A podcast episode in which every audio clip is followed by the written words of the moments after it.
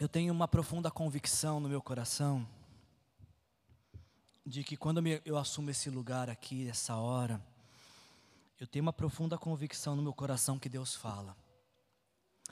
Mas Ele não fala por conta de mim, por alguma habilidade que eu tenha ou por alguma uh, qualidade que eu tenha.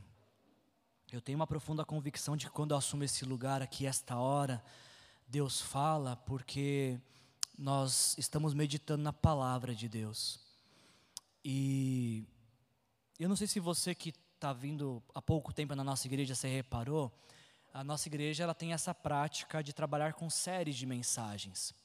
Não que seja uma regra que seja certo e errado, quem trabalha com série de mensagens está certo, quem não trabalha está errado, ou o contrário, que o certo seria não trabalhar com.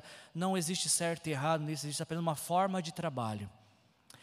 E, e quando nós preparamos série de essas séries de mensagens que a gente está fazendo é, esse ano, preparamos em outubro do ano passado, é, eu não me lembro da gente ter programado da forma como está saindo.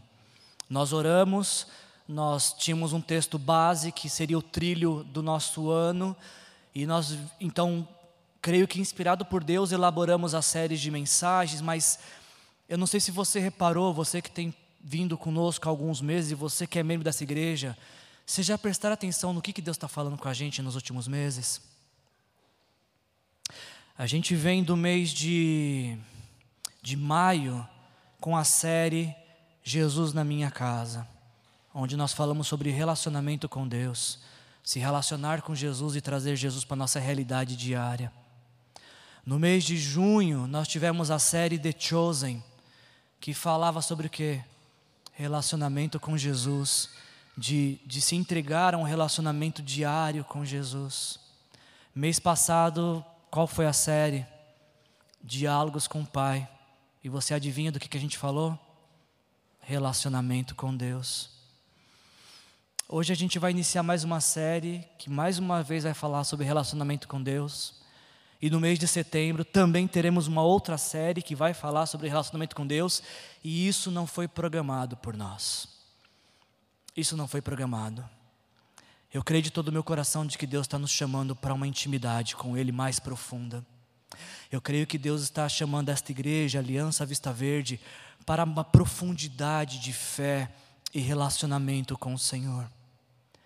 Eu sinto como pastor dessa igreja de que Deus está nos chamando a termos experiências com Ele que nós ainda não tivemos, a, a ter uma percepção da, da, da realidade de Sua presença que nós ainda não temos. Eu sinto que Deus está nos chamando a, a desenvolvermos uma sensibilidade espiritual para que tenhamos a habilidade de reconhecer quando Ele está falando e o que Ele está falando.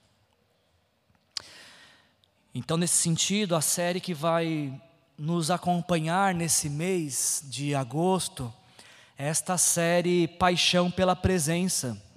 E quando a gente vai realizar essa série Paixão pela Presença, nós vamos falar de algo que é muito simples e óbvio, mas que ao mesmíssimo tempo é extremamente complexo, beirando o inteligível.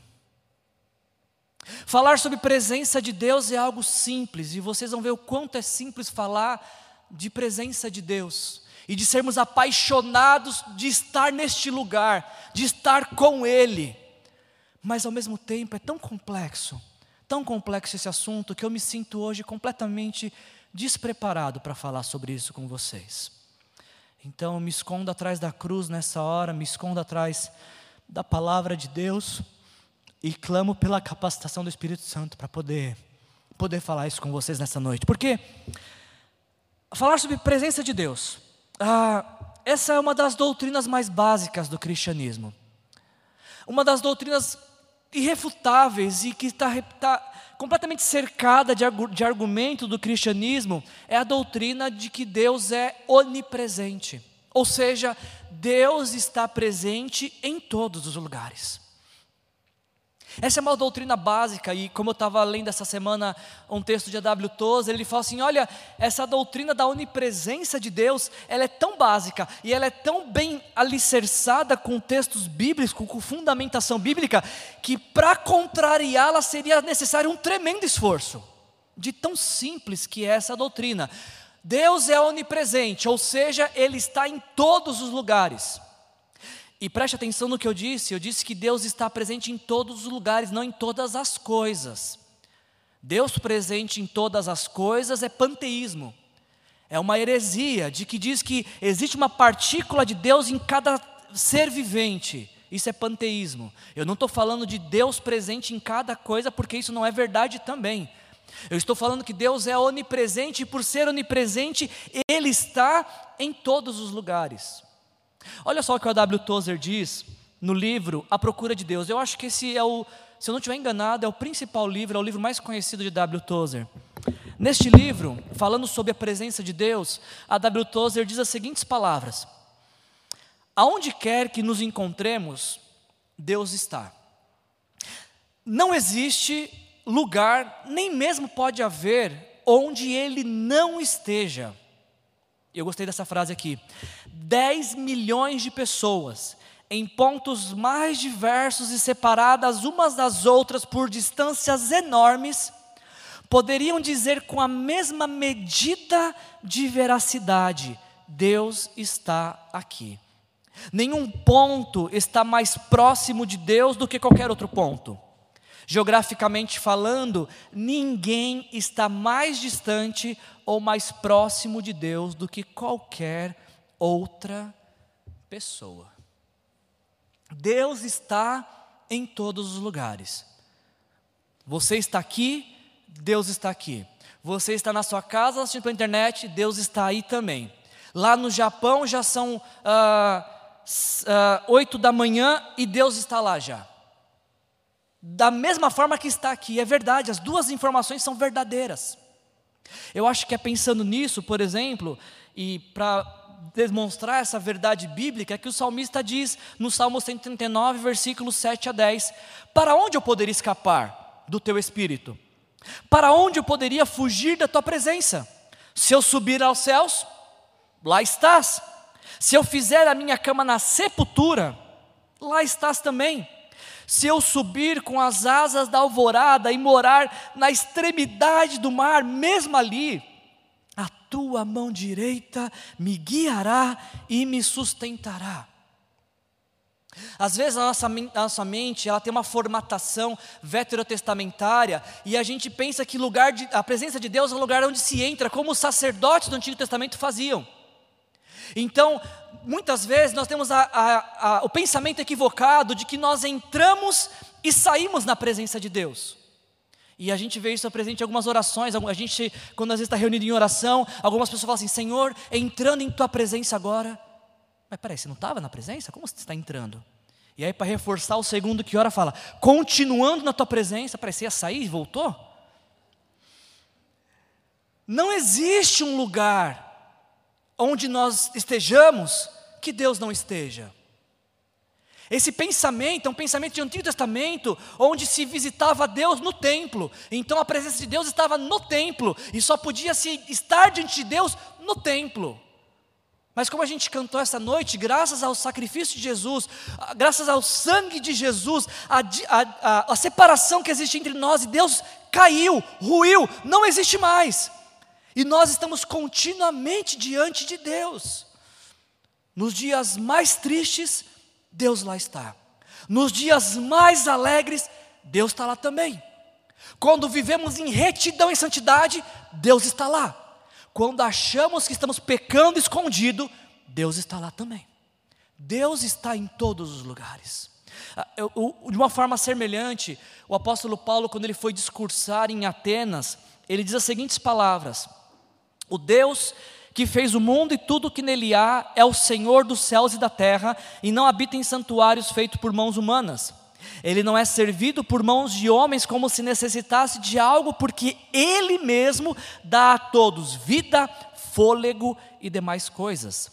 De um só, Ele fez todos os povos, para que povoassem toda a terra, tendo determinado os tempos anteriormente estabelecidos e os lugares exatos em que deveriam habitar. Agora preste atenção nisso.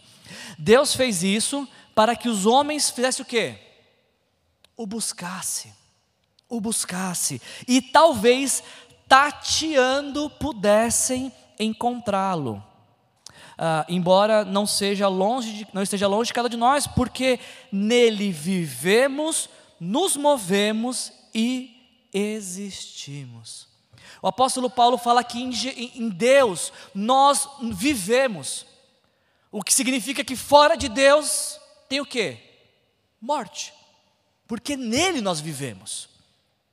O apóstolo Paulo fala que nele, em Deus, nós nos movemos, ou seja, fora dele, só há prisão, só há encarceramento, porque a verdadeira liberdade está nele, vivendo nele, vivendo diante dele, consciente disso. O apóstolo Paulo ainda diz: nele existimos, ou seja, fora dele a vida não tem sentido algum. A vida não tem sentido fora dele. Então, quando a gente fala Deus está aqui, isso vai muito além de uma simples declaração de fé. Nós podemos dizer, nós cremos que Deus está aqui, ok, mas além de uma declaração de fé, isso também é um argumento racional. Deus está aqui, por quê? Porque eu creio e porque essa é uma verdade lógica. Afinal de contas, o Senhor da criação está presente em todos os lugares. E é aqui que eu preciso da sua atenção, porque eu acho que isso é simples para nós. Eu acho que essa afirmação, Deus está aqui, ela não é uma afirmação complexa de entender. Óbvio que aquele que criou todas as coisas, ele está além das coisas que criou. Óbvio que aquele que criou tudo que existe, ele sustenta tudo que criou. Óbvio que aquele que criou todas as coisas não, é, não pode ser comportado, ah, contido por aquilo que criou. Acho que isso é claro. Acho que isso é simples de se entender. O problema, o problema é que quando a gente fala Deus está aqui, a nossa fala ela não deve ser apenas fruto de uma crença ou de um argumento racional. Nós deveríamos falar Deus está aqui porque nós o estamos sentindo, porque nós o estamos percebendo. A fala Deus está aqui deveria ser municiada de experiências que comprovem essa percepção da sua presença. Eu acho que se eu te perguntasse agora assim, você acredita que Deus está aqui? Eu acho que a sua resposta seria sim, eu acredito. Eu acredito, e você mesmo disse que é, um, é, é óbvio que Deus está aqui. Eu acho que todos nós acreditamos que Deus está aqui.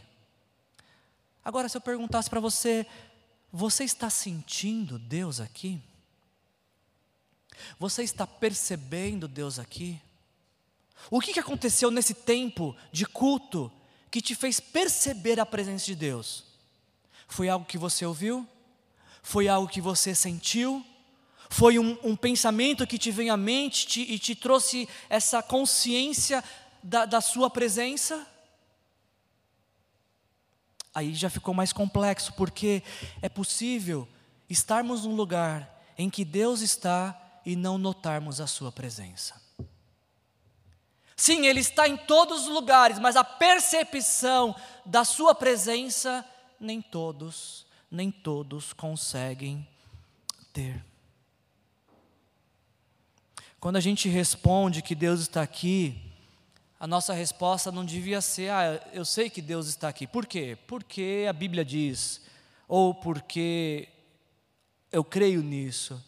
A gente deveria dizer: Deus está aqui porque eu estou sentindo, porque Ele falou comigo, porque Ele me tocou de uma maneira especial. Como é que a gente sabe que Deus está presente? Não apenas de informação, mas de experiência. Eu tenho duas impressões. A primeira delas é que quando Deus está presente, a nossa consciência é despertada até aquele momento, Deus sempre esteve presente, mas parece ter um momento especial de que recebemos um toque diferente. Algo novo parece que aconteceu. Nós ganhamos consciência porque ele soprou algo em nossos ouvidos, ou porque ele nos tocou, ou porque ele nos conduziu de uma certa forma. Então, a primeira experiência que se tem é essa consciência que se desperta. Não sei se já aconteceu com você, de repente está tá em casa e aí você, alguém passa atrás de você e você se estranha porque você estava sozinho e você fala, ué, mas você já chegou, nem vi você entrando. É mais ou menos assim que acontece. Estamos em algum lugar, Deus está em todos os lugares, mas tem horas que a gente se atenta para isso quando a nossa consciência desperta. Como é que a gente pode saber que estivemos na presença de Deus? Primeiro, porque a nossa consciência é despertada, e segundo, porque todo aquele que esteve na presença de Deus, ele é inspirado a responder a essa presença. Não existe, não existe ninguém que tendo estado na presença de Deus continuou o mesmo. Tratou com indiferença essa presença. Não, todo aquele que ganhou consciência, Deus está aqui, se sente na necessidade de responder a essa presença. Eu queria exemplificar isso para você com alguns textos bíblicos, como que a, a consciência desperta para a presença de Deus e uma vez despertada, como que se responde a essa presença. Algumas respostas que alguns personagens bíblicos tiveram. O primeiro exemplo, e é justamente a primeira vez que a, a expressão presença de Deus aparece na Bíblia, ela aparece em Gênesis capítulo 3. Deus tinha dado uma ordem ao homem e à mulher que não comessem do fruto de uma árvore, porque do dia que eles comessem, eles morreriam. Eles experimentariam a morte física, ou seja, o corpo começaria a contar, fazer uma contagem regressiva rumo à morte.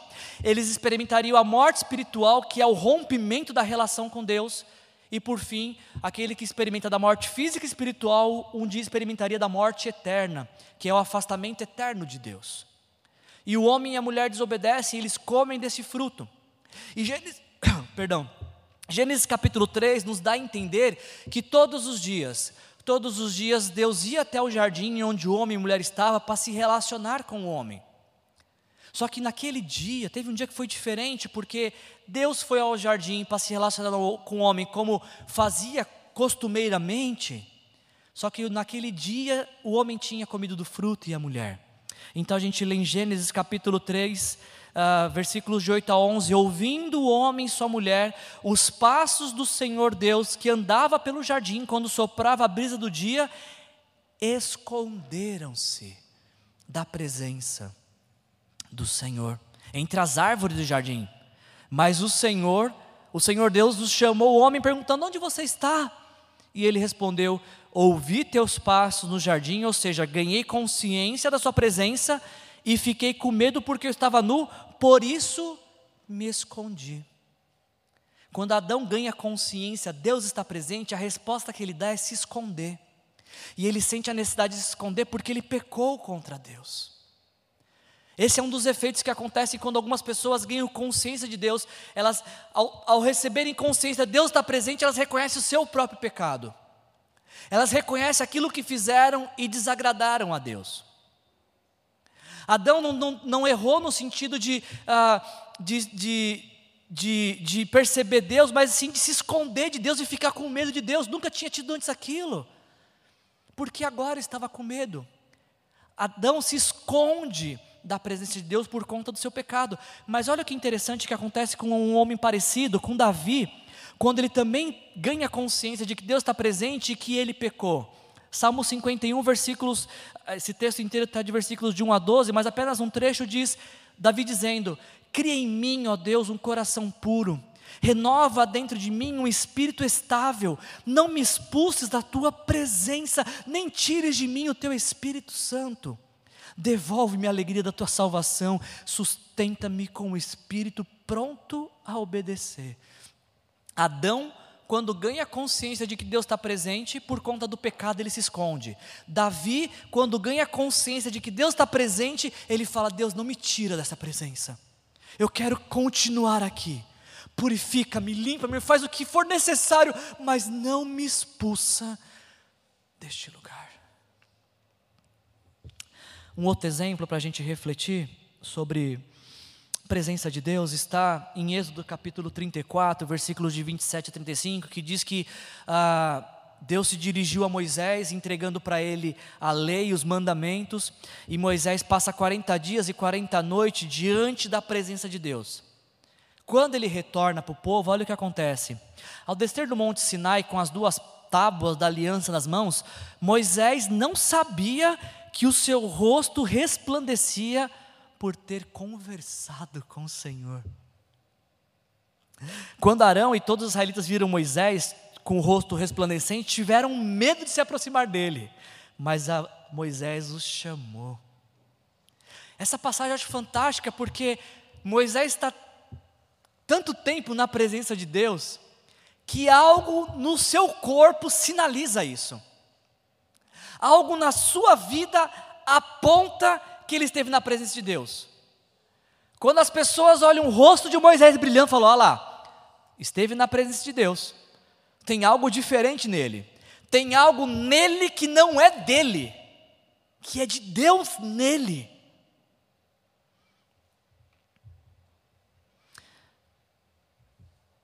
Preparando a mensagem, eu fiquei pensando: será que as pessoas percebem que a gente teve na presença de Deus?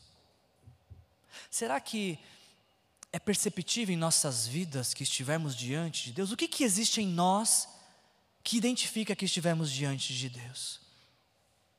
Você saiu da sua casa, você vem a um lugar que é um lugar de encontro com Deus, que é esta casa aqui. Você vai sair desse lugar e o que, que vai identificar que você esteve neste lugar diante de Deus nessa noite? O que, que sinaliza na sua vida, nesta hora, que você esteve diante de Deus? Moisés teve um contato com Deus e as pessoas olhavam nele, tinha algo diferente. Quando nós estamos diante de Deus também, ganhamos consciência de que Deus está presente, algo tem que ser diferente em nossas vidas também. Às vezes vai ser uma, o simples jeito no falar. Antes rancoroso e, amargo, e agora, depois de estar na presença de Deus, uma fala doce e amável. Algumas pessoas falam assim: Nossa, você antes era tão amargo, agora está tão doce. É, estive na presença de Deus. Isso faz diferença, isso muda. Às vezes, a, a diferença a ser notada será na nossa forma de agir. Antes egoísta, avarenta, arrogante, e agora tão humilde, tão bondosa, tão generosa. Algumas pessoas vão falar: Nossa, antes você era tão mesquinho, agora você é tão generoso, o que aconteceu? Presença de Deus, estive diante do Pai e isso mudou a minha vida. Será que alguém tem percebido que a gente está na presença de Deus todas as semanas aqui? Quem está percebendo isso em nossas vidas? Eu, tenho mais um texto para mostrar, para falar para vocês sobre a presença de Deus. A gente falou de alguns textos do Antigo Testamento, eu quero trazer um pouco mais para a nossa realidade.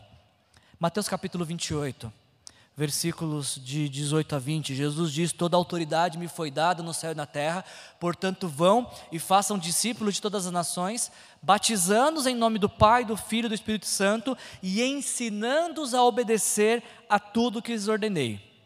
E Jesus promete, isso é promessa de Jesus: eu estarei com vocês até o fim dos tempos. Qual que é a ordem que Jesus dá nesse texto? Façam discípulos. Qual que é a promessa que ele faz para quem está fazendo discípulos? Eu estarei com vocês. Isso significa que quando nós estamos nos empenhando em ensinar a Bíblia para alguém, quando nós estamos compartilhando o que Jesus fez em nossas vidas, Jesus está presente conosco. E talvez, talvez, as ausências de experiências com Deus, de percepção de Sua presença, seja explicada por nossa falta em fazer discípulos. Todos queremos Jesus conosco todos os dias, mas quantos de nós quer fazer discípulos todos os dias? Para mim, como pastor, pregar uma mensagem como essa, uma série como essa, ela é, é, é, um tanto quanto inquietante. Eu tive muita dificuldade em preparar a mensagem, como eu falei para vocês essa semana, porque como pastor, eu subo nesse lugar e, e eu espero falar alguma coisa que vai transformar a sua vida. Eu não estou jogando conversa fora aqui. Eu não estou perdendo nem meu tempo nem o seu. Quando eu me coloco nesse lugar, eu penso assim: Deus, me dê uma palavra que de alguma maneira vai tocar corações, que de alguma maneira vai despertar a consciência, que de alguma maneira vai promover arrependimento, mudança de vida. Só que eu chego à conclusão de que eu posso fazer o melhor sermão, o mais bem elaborado, o mais cheio da presença do Espírito Santo, que se você não quiser nada com Deus, não adianta nada o sermão que eu preguei. A gente vai passar um mês inteiro falando sobre desfrutar, se apaixonar pela presença de Deus. Se esse não for seu interesse, nada que eu falar vai adiantar para você. Porque quando a gente fala de presença de Deus, de se apaixonar da presença de Deus, não é apenas, não é apenas uma questão de informação transmitida, é um, é um desejo que tem que despertar no meio do seu coração. Como o salmista diz no Salmo 42, versículos de 1 a 2: Como a corça anseia por águas correntes, a minha alma anseia por ti, ó Deus, a minha alma tem sede de Deus, do Deus vivo. Eu posso te ensinar sobre o que é ter sede, eu posso te ensinar como saciar sua sede, mas se você não tiver sede, eu não tenho nada para te oferecer, nada. Porque sede não é uma coisa que se ensina, sede é uma coisa que se sente. Sede não é uma coisa que se ensina, sede é, uma, é, é o reconhecimento de uma necessidade. A Bíblia também usa outras expressões como fome de Deus. E eu espero que nesse mês Deus desperte em nós fome por Ele. Eu acho que esse é o nosso problema nos nossos dias, nós temos tido pouca ou quase nenhuma fome da presença de Deus. Eu não sei se acontece com você isso, mas lá em casa, ah, quando as crianças acordam tipo 11 e meia da manhã, nós não deixamos tomar café da manhã. A gente fala, segura um pouquinho, meio-dia almoça. Porque se alguém tomar café às 11 e meia da manhã, vai almoçar que horas? Eu sinto que nos nossos dias acontece isso. A gente está comendo tanto aperitivo, a gente não tem mais fome da presença de Deus, porque a gente está se satisfazendo com aperitivos, com entradinhas. Deus, quer, tem, Deus tem muito mais do que entradinhas para dar para nós, Deus tem muito mais do que pequenas porções, aperitivos para nos dar. Deus quer nos dar a Ele por completo, Ele quer que a gente desfrute da presença dEle completa. E que algo mude completamente também nós por estarmos nesta presença. O dicionário vai dizer que paixão, paixão é um sentimento, entusiasmo predileção ou amor tão intenso que ofusca a razão. O dicionário diz ainda que amor, ou perdão, paixão é um hábito ou um vício incontrolável. Olha para essa definição de paixão.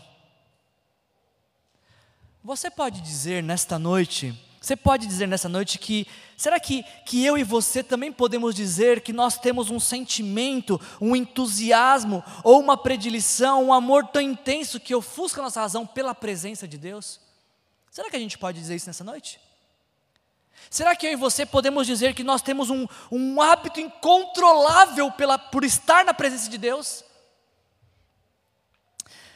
Se a sua resposta é não, como a minha, como a minha, e o que eu sinto que Deus quer tratar comigo nesta, nesse mês é de despertar em mim mais sede, mais fome, mais paixão. Eu creio que esse é um mês especial para nossas vidas. A W. Tozer, no livro Experimentando a Presença de Deus, se você for ler dois livros este mês, esse livro é muito bom para ler sobre esse assunto que a gente vai estar trabalhando. No livro Experimentando a Presença de Deus, a W. Tozer ele dá um exemplo que eu achei sensacional. Olha o que ele diz. Para muitos indivíduos, buscar essa presença, essa experiência, acaba em uma frustração completa. Anelar pela presença divina e habitar nela são duas coisas totalmente diferentes. O homem anseia pelo seu Criador, mas ele é incapaz de encontrá-lo em si mesmo. Olha o exemplo que o Tozer dá. Considere a águia, que nasceu para voar o instinto de uma jovem águia é levá-la a subir até os céus com centenas de metros de ar puro sob suas asas. Às vezes ela pode até andar ou ficar empoeirada em uma empoleirada em uma árvore, mas dentro dela tudo foi projetado para o voo. E aí pegando esse exemplo da águia, o A.W. Tozer ainda continua dizendo o seguinte: se esse pássaro que nasceu para voar tivesse as asas cortadas, impedindo de voar, ainda assim manteria o impulso natural de alçar grandes alturas. Contudo, a sua habilidade teria sido prejudicada, tão prejudicada que não mais sairia do chão. Ele não poderia ser fiel à verdadeira natureza. E aí então a W. Tozer conclui com esse exemplo dizendo que este é o drama da humanidade. Nós nascemos para voar até Deus, para nos relacionarmos com Deus. Ele é o nosso habitat. Porém, algo cortou as nossas asas, tornando-nos incapazes de responder a esse grito interior. Fomos criados para um relacionamento com Deus, mas o nosso pecado cortou essa nossa habilidade de nos relacionarmos com Deus. É por isso que nós precisamos nos arrepender dos nossos pecados e desejar, mais uma vez, alçar voos que alcancem o lugar onde Deus está. Ele está em todo lugar, mas a gente precisa de alcançar a percepção de que Ele está presente. Por isso, se o tema, se, se esse é o desejo do seu coração, o tema dessa mensagem de hoje é uh, coração incendiado. Eu quero olhar rapidamente com vocês para o exemplo de um personagem bíblico e perceber como que ele uh, se atentou que estava presen na presença de Deus e as reações que ele teve sobre essa presença. O personagem que a gente vai meditar nessa noite, o nome dele é Jacó. Ele é um personagem ah, especial na história de Israel, na narrativa bíblica, porque através do seu avô Abraão, Deus fez uma promessa de que abençoaria todos os povos da terra. Então, Abraão gerou Isaac e Isaac gerou Jacó. Mais especificamente, Jacó, ele era filho de Isaac e Rebeca. E como eu falei para vocês, neto de Abraão e, consequentemente, então, alguém com quem Deus estava contando para dar sequência no seu plano de abençoar todas as famílias da terra. Este homem, da quem a gente vai falar hoje à noite, Jacó, ele era gêmeo de um outro irmão chamado Esaú. Ah, Esaú saiu primeiro, então foi o mais velho, e Jacó saiu logo na sequência. Só que para Jacó, para Jacó havia uma promessa. A promessa de Deus é de que Esaú, seu irmão mais velho, iria servi-lo, que Jacó seria maior do que o seu irmão Esaú. Agora, uma coisa que me chama atenção nesta família é que Jacó ele cresce numa família de favoritismo, onde o pai tem uma preferência por Esaú, pelo filho mais velho. Então a Bíblia nos conta que Jacó, ele engana o seu irmão Esaú, ele rouba do seu irmão o direito de primogenitura, e quando o pai está velho, ele engana o pai Isaac, se passando por Esaú, para receber a bênção de filho mais velho. Quando Esaú descobre isso, ele, ele ameaça Jacó de morte. Ele diz: Quando meu pai Isaac morrer, eu vou matar meu irmão Jacó. Então a mãe de Jacó, Rebeca, ela, ela pede que seu filho saia de casa para que ele não seja morto pelo seu irmão Esaú. E é neste momento de fuga, é nesse momento, nesse cenário de enganação, é nesse momento de ameaça de morte que Jacó tem a primeira experiência com Deus, a primeira experiência na presença de Deus. A gente lê em Gênesis 28, de versículos 10 a 15, de que Jacó está fugindo do seu irmão e ele chega a uma certa região na cidade de, Berce, de Arã e ele deita e dorme. E ao dormir, ele tem um sonho, que é uma visão. Ele vê uma escadaria com anjos de Deus subindo e descendo. E aí então a, a consciência dele é despertada: opa, esse lugar aqui não é um lugar comum. É um lugar onde Deus está presente. E aí, em sonho, em sonho, Deus faz a seguinte promessa para ele: ah,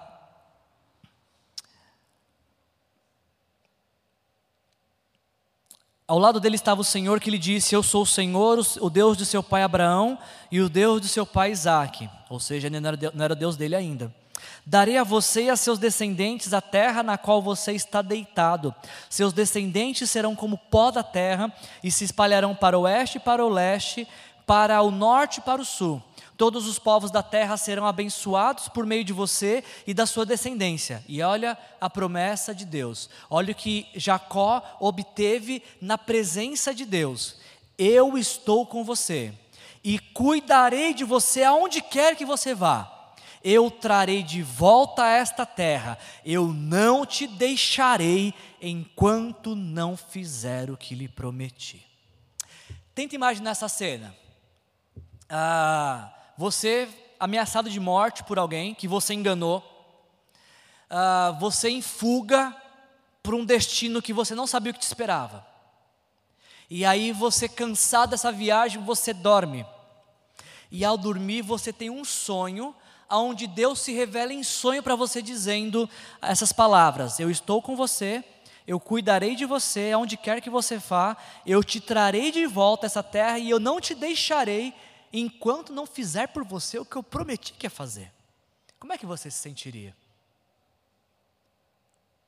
Eu não sei você, mas se eu estou fugindo, ameaçado de morte, por um destino que eu não tenho certeza do que vai acontecer, e eu ouço essas palavras de Deus, eu acho que meu coração ganharia toda a confiança que necessitava. Se eu estou em fuga por um mal que cometi, caminhando para um destino desconhecido, e Deus fala: Eu vou estar com você e eu não vou te deixar enquanto eu não cumprir o que prometi, eu acho que eu tinha tudo o que eu precisava nesta viagem. Jacó ele, ele, reconhece que ele teve um sonho, uma visão de Deus, uma experiência com Deus. Jacó reconhece que ele esteve na presença de Deus. E como eu falei para vocês, todo aquele que reconhece que esteve na presença de Deus responde a essa presença. Olha qual foi a resposta, como Jacó respondeu a estar presente, a estar na presença de Deus. Jacó diz o seguinte: ah, ele, faz um, ele se dirige ao Senhor e faz um voto dizendo: Se Deus estiver comigo, cuidar de mim nessa viagem que estou fazendo, prover-me de comida e roupa e levar-me de volta em segurança à casa do meu pai, então o Senhor será o meu Deus, e esta pedra que hoje coloquei como coluna servirá de santuário de Deus, e de tudo o que me deres, certamente te darei o dízimo. Estar na presença de Deus gerou isso na vida de Jacó. Essa foi a resposta que Jacó deu a estar na presença de Deus. O problema, gente, é que o Jacó começa a conversa com si. Ele responde dizendo: Uau, estive na presença de Deus. Então, Deus, se, se o Senhor estiver comigo, se o Senhor cuidar de mim, se o Senhor prover comida e roupa, se o Senhor me levar de volta em segurança, então, então, o Senhor será o meu Deus então, ah, essa pedra vai ser um santuário, eu vou construir um santuário aqui, então eu vou te dar o dízimo.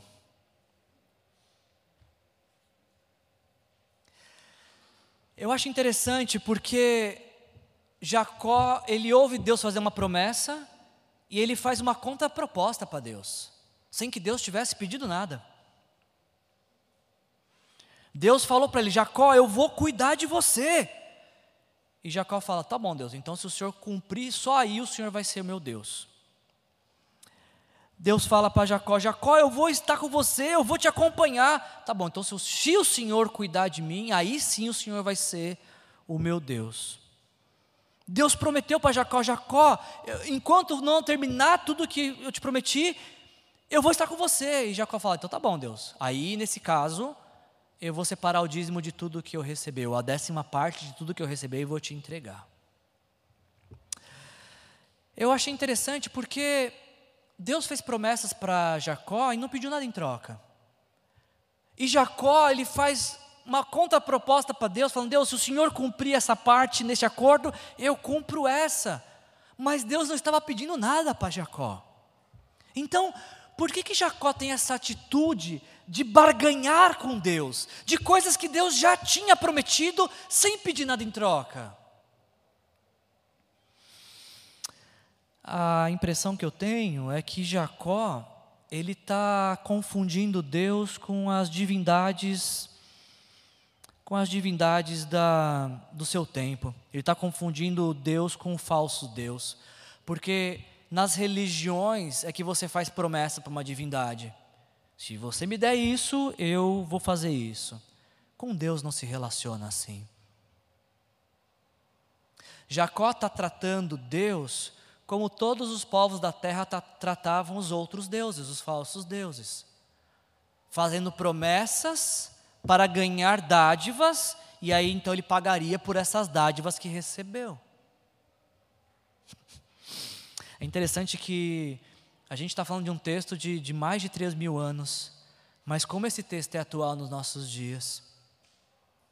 Assim como Jacó, tem pessoas que estão tratando Deus da mesmíssima forma.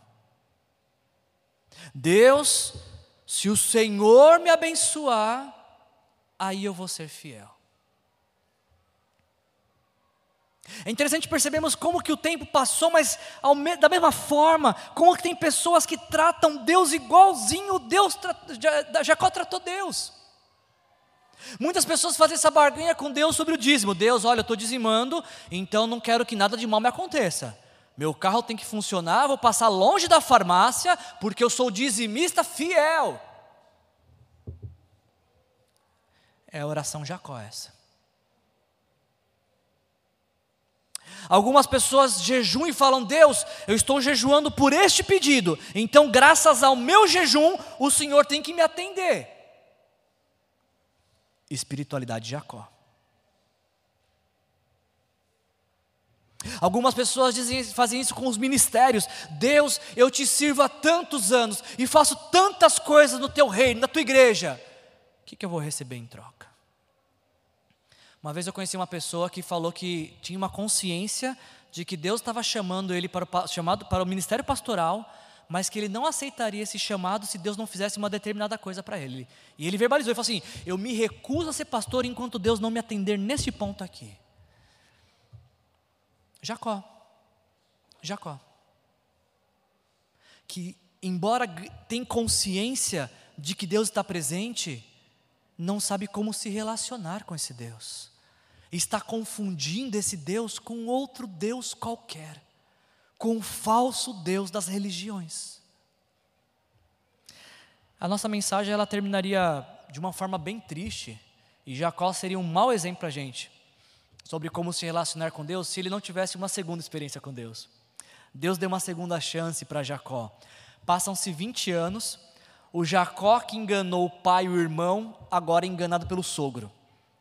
Ah, ele, vai, ele vai morar com, com um homem, um tio dele, chamado Labão, e o tio faz uma promessa que se ele trabalhasse em determinado período, ele daria a filha em casamento. O, Jacó trabalhou e não recebeu a filha que foi prometida. E, e durante toda a relação de Jacó com o seu sogro Labão, ele diz que em Gênesis 33, 21, se eu estiver enganado, que ele foi enganado mais de 10 vezes por Labão. Ou seja, o enganador foi enganado. E aí passam-se 20 anos, 20 anos, Jacó decide voltar para sua terra. E quando ele está voltando para sua terra, o seu irmão Esaú vem com 400 homens ao seu encontro. E Jacó começa a temer por sua vida, então ele faz um plano de separar a, a, aquela carreata em vários grupos, para que se um for atacado, o outro for disperso. E é nesse, nesse cenário de medo, de incerteza, é que Jacó tem a segunda experiência com Deus. Abre lá sua Bíblia em Gênesis 32. Eu queria que você acompanhasse alguns versículos comigo. A gente está caminhando para a conclusão já. Esse é o texto que a gente vai usar nas nossas celas essa semana. Nesse cenário de dúvidas, de incertezas, de perseguição, Jacó tem uma segunda experiência com Deus. Mais uma vez, a consciência dele é despertada. Versículo, Gênesis 32, versículos 1 e 2. Jacó também seguiu seu caminho e anjos de Deus vieram ao encontro dele. E quando Jacó os avistou, disse: Este é o exército de Deus, por isso deu aquele lugar o nome Manaim. Mais uma vez, Jacó sabe que os pés dele estão no lugar diferente. É um lugar onde Deus está, sendo representado ali por seus anjos. E Jacó sente então que ele precisa responder a essa presença de Deus naquele lugar. E olha como ele responde disso, versículos de 9 a 12. Então Jacó orou: Ó Deus de meu pai Abraão, Deus de meu pai Isaque, ó Senhor que me disseste: volte para a sua terra e para os seus parentes, e eu os farei prosperar. Olha o que Jacó diz no versículo 10: Não sou digno de toda a bondade e lealdade que trataste o teu servo. Quando atravessei o Jordão, eu tinha apenas o meu cajado, mas agora eu possuo duas caravanas. Livra-me, te rogo, ah, das mãos do meu irmão Esaú, porque tenho medo que ele venha nos atacar tanto a mim quanto às mães e às crianças, pois tu prometeste, esteja certo de que eu farei prosperar e farei os seus descendentes tão numerosos como a areia do mar, que não se pode contar. Olha que você percebe alguma diferença nessa oração? Na primeira oração, em que ele faz promessas para Deus, barganha, ó, se o Senhor fizer isso, eu faço isso. Agora parece um outro homem. Graças a Deus, porque se em 20 anos a pessoa não acertar, a vida vai acertar quando, né? Passam-se 20 anos, a gente está diante de um outro homem agora. Obviamente mais maduro, obviamente mais ah, doutrinado pelas experiências tristes da vida, mas um outro homem, que agora não tem mais nada para oferecer para Deus, a não ser a sua obediência. Ele diz: Olha, Senhor, eu estou voltando porque o Senhor disse para voltar. É obediência pura. Agora, ele é um homem que não tem nada para barganhar com Deus, ele só tem a reconhecer. Ele diz: Senhor, eu não sou digno de toda a bondade e lealdade que o Senhor me tratou. Ele tem agora um sentimento de gratidão. Deus, quando eu atravessei aquele vale, eu tinha só um cajado, agora eu tenho duas caravanas. Reconhecimento, gratidão. Agora, ele não está numa condição de impor a Deus: Deus, se o Senhor fizer isso, eu faço isso. Não, agora ele está prostrado e fala: Senhor, por favor, me livre, eu te rogo, eu te peço. E a base da confiança dele não é mais aquilo que ele pode oferecer para Deus, é o que Deus tem para oferecer para ele, porque ele disse: O Senhor prometeu. Ele está se escorando, se escondendo agora na promessa de Deus.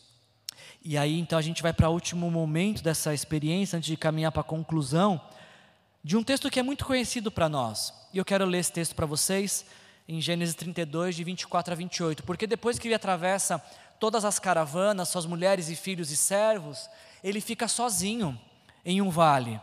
Então o texto nos diz o seguinte: Jacó ficou sozinho. Então veio um homem que se pôs a lutar com ele até o amanhecer.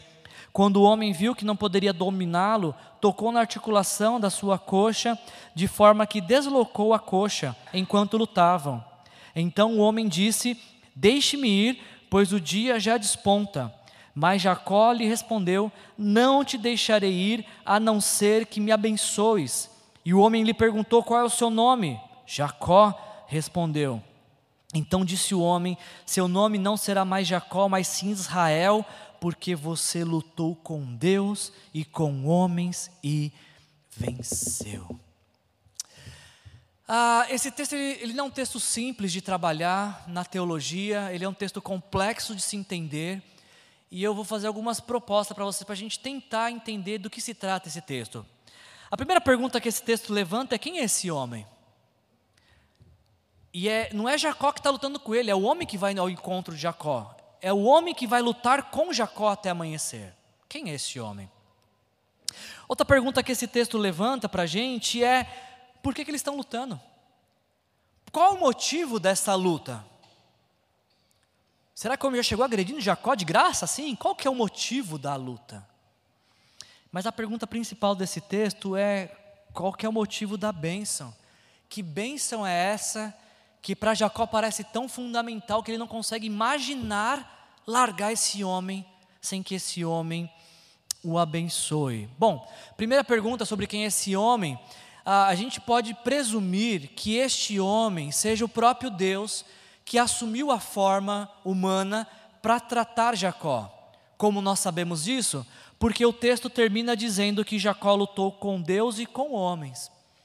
Além disso, o próprio uh, em Oséias capítulo 12, Oséias vai descrever esse texto e dizer a mesma coisa: Jacó lutou com Deus e venceu. Então, este homem que está aqui nesse texto é o próprio Deus que assumiu forma humana para lutar com Jacó.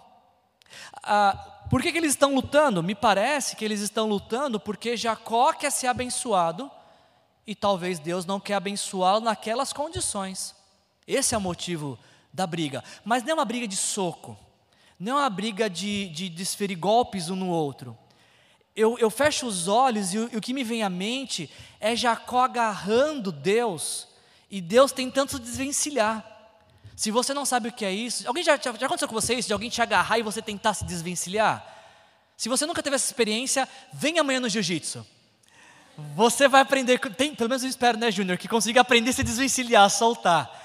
Eu acho que essa experiência que Jacó está tendo com Deus, ele está agarrado a Deus, ele não quer largar Deus e Deus está tentando soltá-lo, e essa briga vai até amanhecer. Jacó está perseverando nessa luta, nessa briga. Só que Deus não quer abençoá-lo, porque Deus não quer abençoar Jacó, o enganador, como enganador ele é. Mas ao mesmo tempo, é até engraçado, né? Deus perdendo uma luta de agarra, de rola com, com, com Jacó, né? Deus se deixando dominar por Jacó, ou, ou pelo menos empatar. E aí do texto que Deus, uh, já, Deus toca na articulação da coxa de Jacó, e aí ali ele parece ser vencido, não, mas ele continua agarrado com Deus e fala: Deus me abençoa, me abençoa. E aí olha o motivo da bênção. Deus pergunta qual é o seu nome. Deus não sabia o nome dele? Por que Deus precisa perguntar o nome dele? Deus sabia que era Jacó. Deus não queria a informação do nome, Deus queria uma confissão. Antes de abençoá-lo, Deus queria que Jacó confessasse que ele é enganador, que ele é manipulador, que tudo que ele conquistou nessa vida de 20 anos foi por meio de manipulação, de roubo, de enganação. Então, antes de abençoá-lo, Deus precisava tratar o pecado dele. Jacó queria ser abençoado a todo custo, e Deus não abençoa ninguém a todo custo. Antes é necessário tratar algo, e Deus fala: qual é o seu nome? E ele fala: Eu sou Jacó, eu sou enganador, eu sou manipulador, eu sou mentiroso, eu faço as coisas, eu sempre dou um jeito para que as coisas saiam do meu jeito, do jeito que eu quero. É esse que eu sou. E aí vem a parte mais linda dessa história, porque Deus falou: não, não, não, você era Jacó. Porque agora que você confessou, você é Israel. A partir deste momento, deste encontro, dessa experiência na minha presença, nunca mais você será Jacó porque você esteve aqui, confessou, reconheceu. Agora é hora de mudar de vida. Você será Israel. É difícil definir o significado do nome Israel. A tradução mais básica é justamente essa: aquele que luta com Deus. Mas o luta com Deus não é contra Deus, é que luta na companhia de Deus.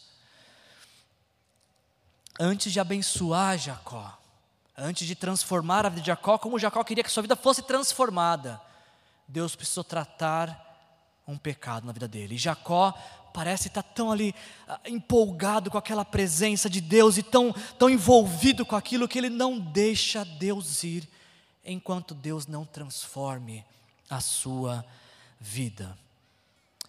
Certamente foi uma grande luta para Jacó, e ele levou uma, a marca daquela experiência com Deus por toda a sua vida, porque por toda a sua vida ele passou a mancar.